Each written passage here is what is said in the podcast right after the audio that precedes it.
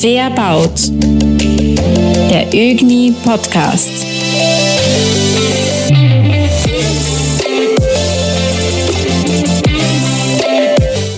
Hallo und herzlich willkommen zu einer weiteren Folge von Verbaut. Die ungewisse Gasversorgung und die stetig steigenden Energiepreise bewegen immer mehr Menschen, sich über ihre Energieversorgung Gedanken zu machen. Was kann man jetzt tun? Wo müssen wir ansetzen und was macht wirklich Sinn? All das besprechen wir heute mit unserem Gast Herbert Hetzel, CEO von Beyond Carbon Energy. Los geht's. Unsere Welt ist im Umbruch. Viel passiert im Moment, viel verändert sich. Nichts ist wirklich angenehm. Eine Krise jagt die andere. Und gerade in der Energieversorgung haben wir im Moment massive Probleme. Lieferkettenstörungen, auch bedingt durch die Corona-Politik der diversen Regierungen, der Krieg in der Ukraine, dieser Überfall Russlands, die Sanktionen und die Antwort der Russen auf diese Sanktionen mit dem Mittel, mit dem sie Europa glauben, im Griff zu haben, nämlich dem Gas. All das bedingt schwerste Probleme. Vor allem jetzt im Sommer, wo es noch heiß ist, schauen wir angstvoll auf einen möglicherweise kritischen Herbst. Wir wollen aber nicht angstvoll schauen, sondern wir wollen eigentlich in die Zukunft schauen und uns überlegen, ähm, wie es gehen kann, selbst wenn der Herr Putin an allen Schrauben des Gases dreht, wie wir trotzdem gut leben können, wie wir trotzdem gut wirtschaften können. Und wir haben uns dazu einen Experten eingeladen. Sie kennen ihn von einer vorherigen Podcast-Folge. Herbert Hetzel ist bei uns. Servus, lieber Herbert. Wir freuen uns, dass du da bist. Wir wollen heute ein bisschen so einen Plan machen gemeinsam, wie es in der Zukunft gut für uns alle gehen kann. Lieben Dank für die Einladung. Herbert, was steht jetzt im Vordergrund eigentlich? CO2 sparen oder einfach raus aus Gas und Öl? Hm. Es ist natürlich keine leichte Frage, auf die wird es auch keine eindeutige Antwort geben. Irgendwie hängen die zwei Sachen natürlich unmittelbar miteinander zusammen und man muss sich das wahrscheinlich auch ein bisschen auf der Zeitachse anschauen. Also wenn die Menschen jetzt zu Hause fürchten, dass es im Winter kein Gas geben wird und daher die Wohnungen kalt werden könnten, dann fragen die sich je nach Situation, Einfamilienhaus, Mieter, Wohnungseigentümer, was kann ich tun, um hier Vorsorge zu treffen. Also wenn man jetzt im Sommer damit anfängt, dann ist das verhältnismäßig spät für den kommenden Winter. Das heißt, im kommenden Winter wird uns zu dem Thema bestenfalls ein intensives Energiesparen helfen. Persönlich bin ich da nicht unzuversichtlich, dass das funktioniert. Wir haben bereits relativ viel in den Speichern. Ich glaube, der große Deal, den die OMV geschafft hat, mit den äh, Leitungsrechten für die Gasversorgung aus dem Norden wird ein bisschen was helfen. Dort sollte circa die Hälfte unseres Gasbedarfs auch transportierbar sein. Und vielleicht gibt es die eine oder andere Einschränkung in der Industrie. Wir werden sehen. Das, was es Gutes gebracht hat, aus meiner Sicht, ist, dass für alle im Bewusstsein ist, wo überall Gas drinnen ist. Das ist eine Erkenntnis, die diese missliche Situation mit sich gebracht hat. Aber ich bin wirklich zuversichtlich. Mit ein bisschen Energiesparen kommen wir über diesen Winter drüber. Wichtig ist nur, dass wir die Zeit nutzen. Und jetzt komme ich dann zu dem zweiten Thema. Dass wir bis dorthin, nämlich bis ins nächste Jahr, einen Plan haben, wie wir die einzelnen Systeme umstellen. Also die Wahrnehmung ist, ist erkannt, man weiß jetzt, wo überall Gas drin ist, man weiß auch vielleicht der eine oder andere aufgrund der Preiserhöhungen, äh, wie viel Gas und Strom äh, er sie verbraucht. Das ist, das ist schon wahr. Aber wenn wir jetzt zum nächsten Schritt gehen, nämlich wenn wir den Winter gut überstehen, und da bin ich auch deiner Meinung, wir sind gut vorgesagt, was ist dann? Wer nimmt die Füße in die Hand und, und beginnt da äh, zu agieren? Naja, im ich sage mal, im Neubaubereich ist es relativ leicht. Im Neubaubereich gibt es viele Angriffspunkte. Also da könnten die Entwickler sein, die sich für sowas verantwortlich fühlen. Das sind die einen. Das sind die Energieversorger auf der anderen Seite, die entsprechende Produkte anbieten. Also wenn einer Fragen hat, der möge bitte bei mir anrufen. Ich glaube, wir wissen, wie das geht, eine CO2-freie Wärme- und Kälteversorgung sicherzustellen. Ja, Frage, äh, hat die Wien Energie bei dir angerufen? Weil wir wissen ja, die Fernwärme kommt zu 80 Prozent aus Gas, oder? Naja, die ruft nicht bei uns an, aber das ist eine andere Schlacht. Ja, gehört da nicht her. Aber, tun die aber, was? Ich will nicht, aber ich will nicht auf die Energieversorger hinhauen. Ja, das stimmt nicht. Die haben, durch die Bank haben die ein Strukturproblem, weil die über die Fernwärme Hochtemperatur verschicken. Das Problem bei der Hochtemperatur ist und bleibt, wie macht man Hochtemperatur? Meine nicht richtige polemische Antwort auf diese Frage ist immer, ohne CO2 geht Hochtemperatur fast nicht. Die Wiener Energie im Speziellen bemüht sich bei vielen Projekten um möglichste CO2-Freiheit. Die buddeln nach Thermalwasser im nördlichen Wien. Die machen riesengroße Wärmepumpen, wo sie versuchen, die Abwärme des Abwassers zu regenerieren. Die versuchen, an den Donaukanal heranzukommen und dort Energie abzuernten. Also sie machen vieles, vieles, vieles. Ich beobachte nur in der Stadt, dass das Thema Photovoltaik einen unglaublich hohen Stellenwert hat, mhm. während Wärme einen verhältnismäßig geringen.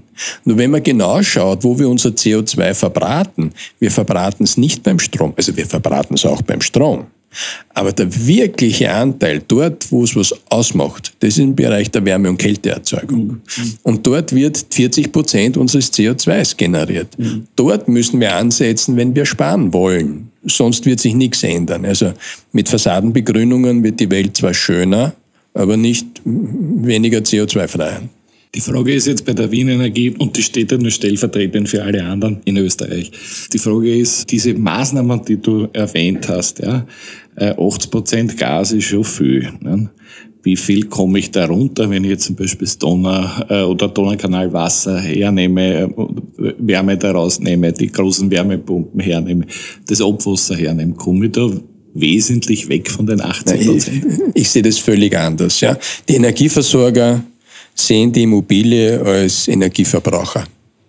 Und in den meisten Fällen schicken sie mit Mühe und Not Wärme dorthin und die Hochtemperatur. Während wir sehen die Immobilie nicht nur als Energieverbraucher, wir sehen sie gleichzeitig als Energieerzeuger und als Energiespeicher.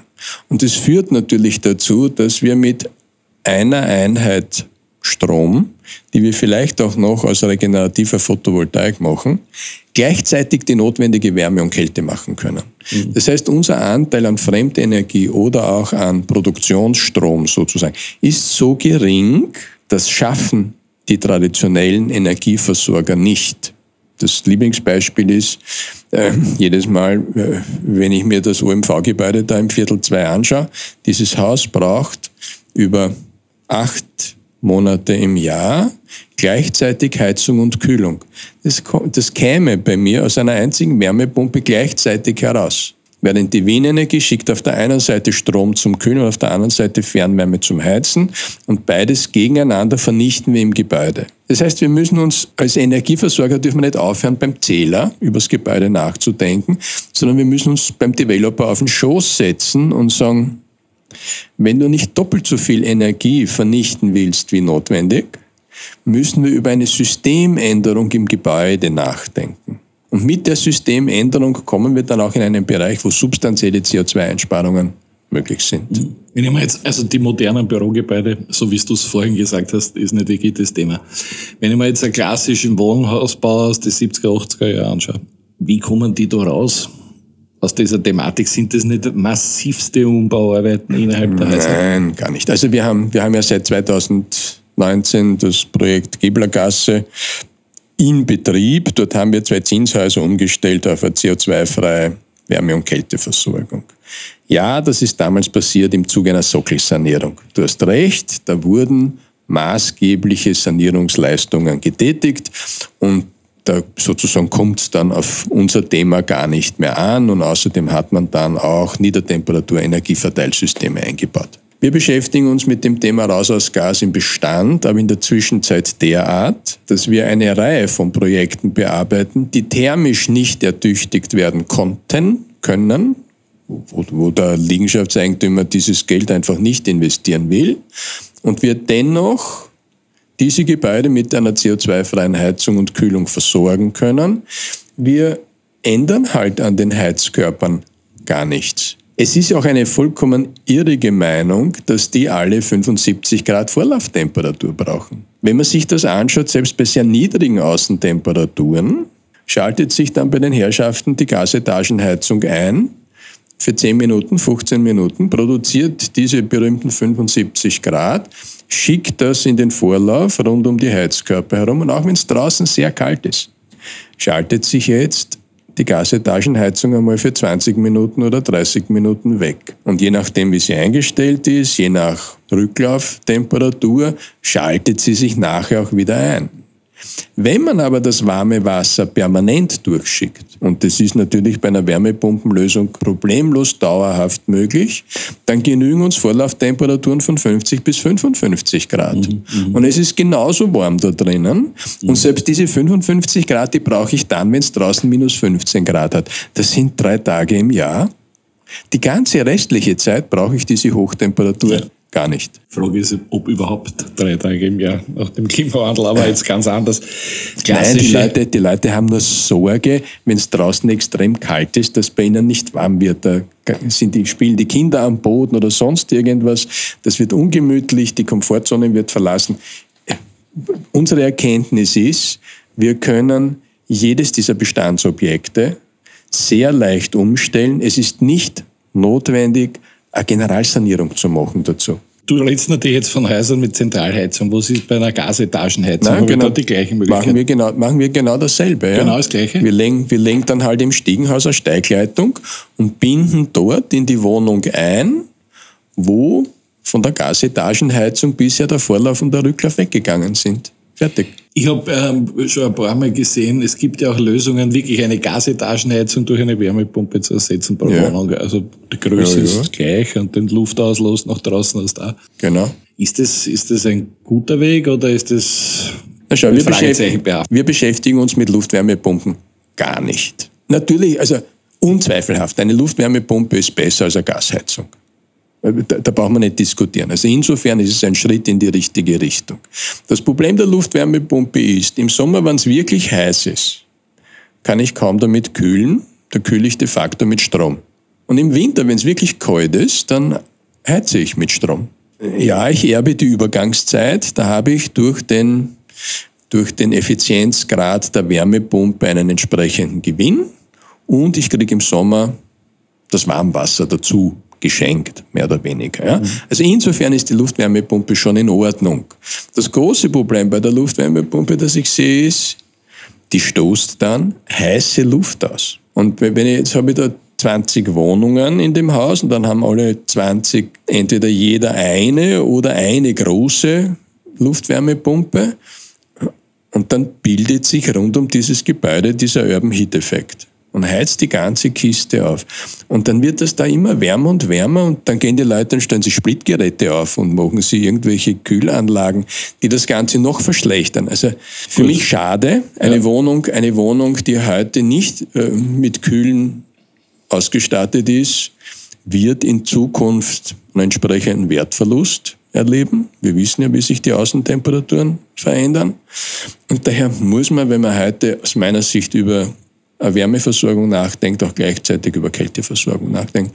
Und das geht mit einer entsprechenden äh, technischen Lösung problemlos. Wobei unter uns, du hast vorhin das kritisch erwähnt, aber eine Begrünung hilft beim Kühlen auch. Es ist auch kein Fehler, Strom sparen. Also wir, wir haben gelernt, wenn wir das Zimmer verlassen, das Licht abzuschalten. Das ist in Ordnung. Es ist in Ordnung, dass man Geräte, elektrische Geräte einkauft, die ein entsprechendes, äh, entsprechendes Zertifikat hinsichtlich Stromverbrauch mhm. haben. Ja? Das ist ja alles nicht schlecht. Das Problem dabei ist nur, es wird die Welt nicht retten.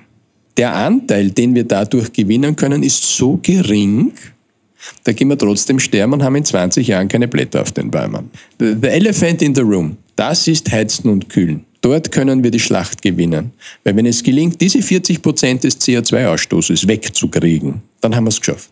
Ich fasse zusammen. Wir haben heuer noch kein Problem. Also zumindest in Österreich, wie es in anderen Teilen Europas ausschaut, wissen wir nicht. Aber in Österreich wären wir relativ gut, vielleicht mit kleinen Einschränkungen, ein bisschen Strom sparen. Werden sie wieder irgendwelche Minister wichtig machen mit Tipps, wie man am gescheitersten Wasser kocht oder das Fenster abdichtet, keine Ahnung. Das meint äh, jeder gut. Wir haben einen Bundeskanzler gehabt, der gesagt hat, wir müssen uns nasser rasieren. Ich, ich kann mich also, erinnern, darum sind wir ja beide Bartträger, nicht? Mhm. weil wir das nicht wollten. CO2 einsparen wollen. so ist es. Äh, Spaß beiseite. Also heuer wird kein Problem. Nächstes Jahr kann es schon wieder ganz anders ausschauen. Man weiß ja, was in einem Jahr alles passieren kann. Wir haben es heuer gesehen. Wie ist dein, dein Hinweis jetzt, wenn ich also Eigenheimbesitzer bin, wenn ich eine schöne Wohnung habe in Wien, was soll ich machen? Jetzt starten, damit ich es nächstes Jahr habe. Natürlich, also je früher man damit beginnt, desto kleiner sind die Probleme, die sich halt aus Versorgungsschwierigkeiten ergeben. Und diese Versorgungsschwierigkeiten haben wir bereits. Es gibt äh, Ressourcenverknappung, es gibt eine Verknappung an den Ingenieurleistungen von jenen, die, die diese Sprache sprechen.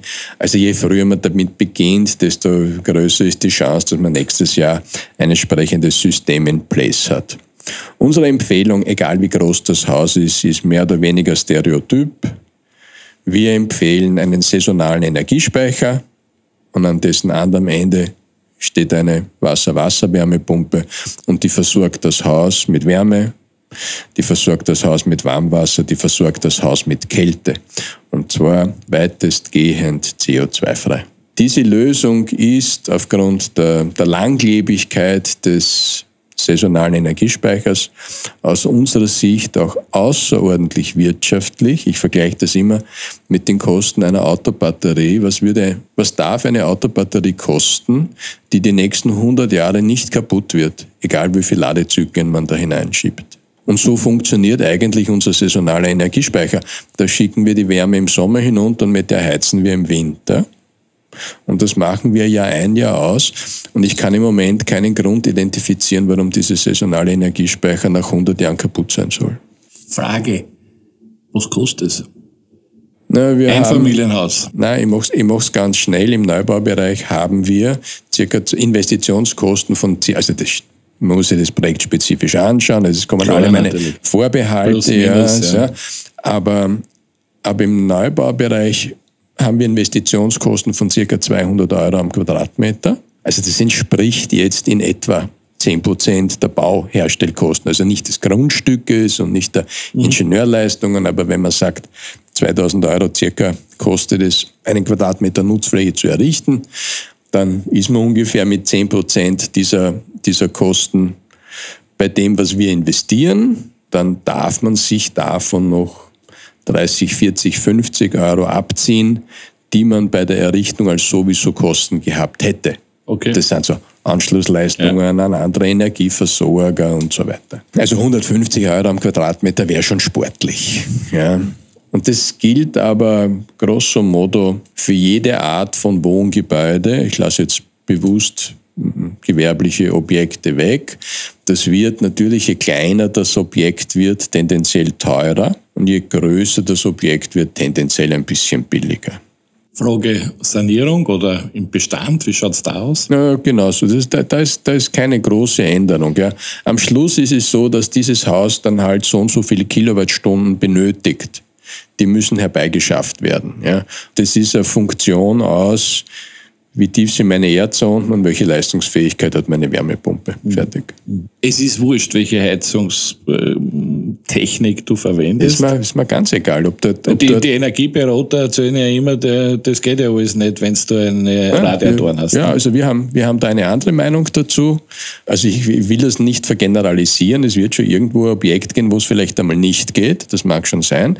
Aber wir sitzen hier in der Tribüne im Viertel 2. Dieses Gebäude ist denkmalgeschützt geschützt und konnte thermisch nicht ertüchtigt werden. Kann sich jeder vorstellen, dass das jetzt keine großartige Energiesparkiste ist. Noch dazu, weil wir uns geschenkt haben, eine viergeschossige Glasfassade nach Norden.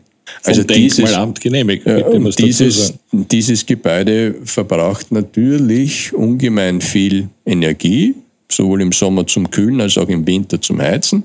Und wir versorgen das über genau unser Wärme-Kältesystem und es funktioniert. Ja. Wir haben bis jetzt noch keine Versorgungsschwierigkeiten aufgerissen, auch wenn wir beide jetzt erst ein Jahr hier herinnen sind. Mhm. Ja, also muss man ehrlicherweise sagen. Aber mich schreckt das in der Zwischenzeit gar nicht. Ja.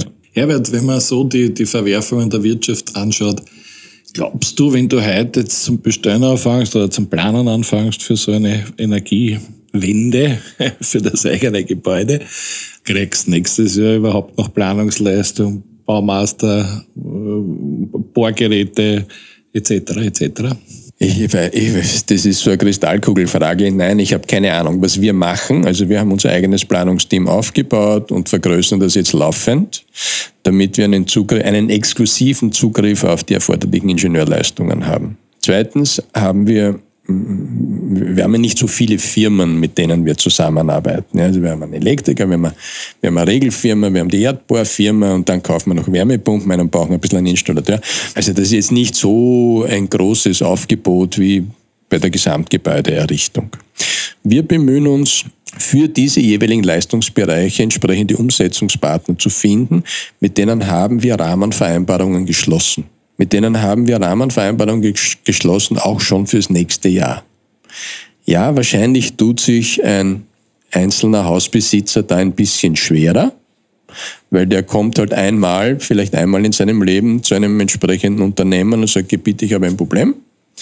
Natürlich tun wir uns da leichter, aber vielleicht auch deswegen, weil wir bereits sehr lange an diesen Partnerschaften arbeiten. Guter Tipp, guter Tipp. Ich glaube, da zeigt sich wieder, wenn du eine gute Kooperation, Partnerschaft, Allianz hast, genau. äh, mit einem Unternehmen, kommst du natürlich bei der Reihung auch voran und das ist keine Korruption, sondern im Gegenteil, das ist gelebte äh, Partnerschaft. Nein, es, es passiert relativ auf Augenhöhe und äh, ich meine, wie schaut das sonst aus? Diese, diese übliche Auftraggeber-Auftragnehmer-Situation schaut so aus, dass der Auftraggeber möglichst wenig Geld, möglichst viel Leistung haben will, während der Auftragnehmer genau das Gegenteil genau. davon haben will. Und das versuchen wir halt schrittchenweise aufzulösen. Es ist nicht leicht, weil da müssen die Menschen auch mitspielen, das ist eine Verhaltensänderung. Aber, aber in Teilbereichen geht das schon ganz gut. Wenn wir jetzt äh, ein bisschen in die Zukunft schauen, findest du, dass diese, diese Panik-Krisensituation, jede Zeitung hat jeden Tag mindestens eine Krisenhauptschlagzeile, dass die unseren Weg Richtung CO2-Neutralität, Richtung Unabhängigkeit von Energiequellen beschleunigt hat? Oder haben wir eigentlich nur einen, einen Zeigefinger ins Fenster bekommen, dass wir da aufpassen sollten? Hm. Also ich bin, bin jetzt kein Verhaltensforscher und ich weiß nicht, wie die Menschen, wer auch immer das jetzt ist, auf äh, diese Aufregungssucht der diversen Medien reagieren ehrlich, dass es einen Klimawandel gibt, das ist, glaube ich, unzweifelhaft. Und dass wir alle aufgerufen sind, irgendwie dem entgegenzuwirken, ich glaube, das hat sich auch schon herumgesprochen. Ja. Dass es möglich ist, dass man die Dinge machen kann, wenn man entsprechend handelt, ist auch klar. So, also jeder, jeder, der uns heute zuhört, wird vielleicht schon das Gefühl mitgekriegt haben, offensichtlich gibt es da Menschen, die tun etwas. Und ich behaupte, wenn jeder was tut, hätten wir dieses Problem auch gar nicht mehr. Also es ist jeder aufgerufen, da in Bewegung zu kommen. Und was sicher nicht gehen wird, ist, das ist meine persönliche Einschätzung, mit maßgeblichen Komforteinbußen ja, und wahnsinnig viel Geld. Also da, da werden es die Leute nicht tun. Also da muss man schon eine große Überregung, Überredungsgabe haben, dass sich da irgendwas bewegt. Deswegen haben wir uns um ein System gekümmert, das eigentlich zu Marktpreisen in der Lage ist, genau diese Fragestellung zu beantworten. Ich glaube, es ist gar kein großes Problem, egal für Neubauten oder für Bestandsobjekte, eine CO2-freie Wärme- und Kälteversorgung sicherzustellen. Möglicherweise kostet es bei dem einen oder anderen Projekt ein bisschen mehr. Aber man darf nicht vergessen, wenn das einmal refinanziert ist, und wir denken über Refinanzierungszeiträume nach von circa 20 Jahren, dann hält dieser saisonale Energiespeicher noch 80 Jahre. Das heißt, ab diesem Zeitpunkt der Refinanzierung kann ich eigentlich jeden Energiepreis dieser Welt machen. Und wenn das noch CO2-frei ist, ehrlich, ich erlaube mir immer den Gedanken, wie würden wir unsere Häuser bauen, wenn eine CO2-freie Wärme- und Kälteversorgung nichts kostet? Welchen Einfluss hätte das auf die Bauherstellung? Ist eine Dreischeibenverglasung dann tatsächlich notwendig? Müssen wir dann tatsächlich auf jedes Haus 16 Zentimeter Plastik draufpicken und, und, und? Also, oder gibt es da andere Denkmodelle? wo man einfach zwei Erdsonden mehr hineinmacht und die nächstgrößere Wärmepumpe nimmt und sagt, dafür investieren wir in diese Maßnahmen, die auch CO2 verursachen und möglicherweise unseren Kindern eine Kontaminierung bereiten, die sie wegräumen müssen. In die investieren wir einfach nicht. Das Thema überhaupt investieren und Förderungen ist auch vielleicht zum Abschluss was Spannendes. Man hat ja das Gefühl, es ist so viel Geld vorhanden, dass man es mit der Gießkanne äh, ausschüttet. Seit Corona ist ja kostet es, was es Ich sag dir meine Kontonummer. Ja, ja, du, du hast offensichtlich hast die ganzen Fristen versaut, der Weinreichen. Ne? Aber es gibt genug. Die Frage ist, wir kritisieren als Ögni ja sehr stark dieses Raus aus Öl- und Gasförderung, die Mickey Maus Förderung, äh, und verlangen ja eine viel umfangreichere, wo es dann auch um die thermische Sanierung geht und so weiter und so fort, um das nachhaltig zu gestalten. Äh, raus aus Öl und Gas und irgendeine andere Wärmequelle eine senkt er die Kosten nicht, wenn es durch die Ritzen pfeift. Ne? Du hast dich sicher mit dem Thema beschäftigt. Wie siehst du das Thema der Förderungen? Ist das viel zu wenig, zu Ende gedacht? Ist das immer nur populistisch reagiert auf irgendeinen guten Artikel in irgendeiner schwachen Zeitung? Wie, wie siehst du das? Also ich bin jetzt auch kein Spezialist für Förderungen und habe da kein Rezept in der Hand. Also ich sehe das mehr aus der, aus der Anwendersicht. Äh, die, ja, es gibt eine Reihe von Förderregimen. Ja, diese Förderregime sind sehr komplex, überraschend komplex. Also wenn man sich nicht permanent und viel damit beschäftigt, ist es gar nicht einfach, durch diesen Dschungel und durch die jeweiligen Erfordernisse durchzuschauen. Grundsätzlich gebe ich dir recht. Jede generalistische Betrachtung ist besser als irgendeine Spezialbetrachtung nur eine Wärmepumpe zu fördern, nur eine Hackschnitzelheizung zu fördern, ja, oder auch nur die thermische Isolierung oder die thermische Ertüchtigung des Gebäudes. Ja, ich glaube, dass eine ganzheitliche Betrachtung hier deutlich besser wäre. Mhm. Natürlich wäre eine Vereinfachung der Fördersysteme, ich tue mir das leicht, äh, das zu verlangen. Natürlich wäre das besser. Ich habe keine Ahnung, wie man das tatsächlich in die Gänge bringt.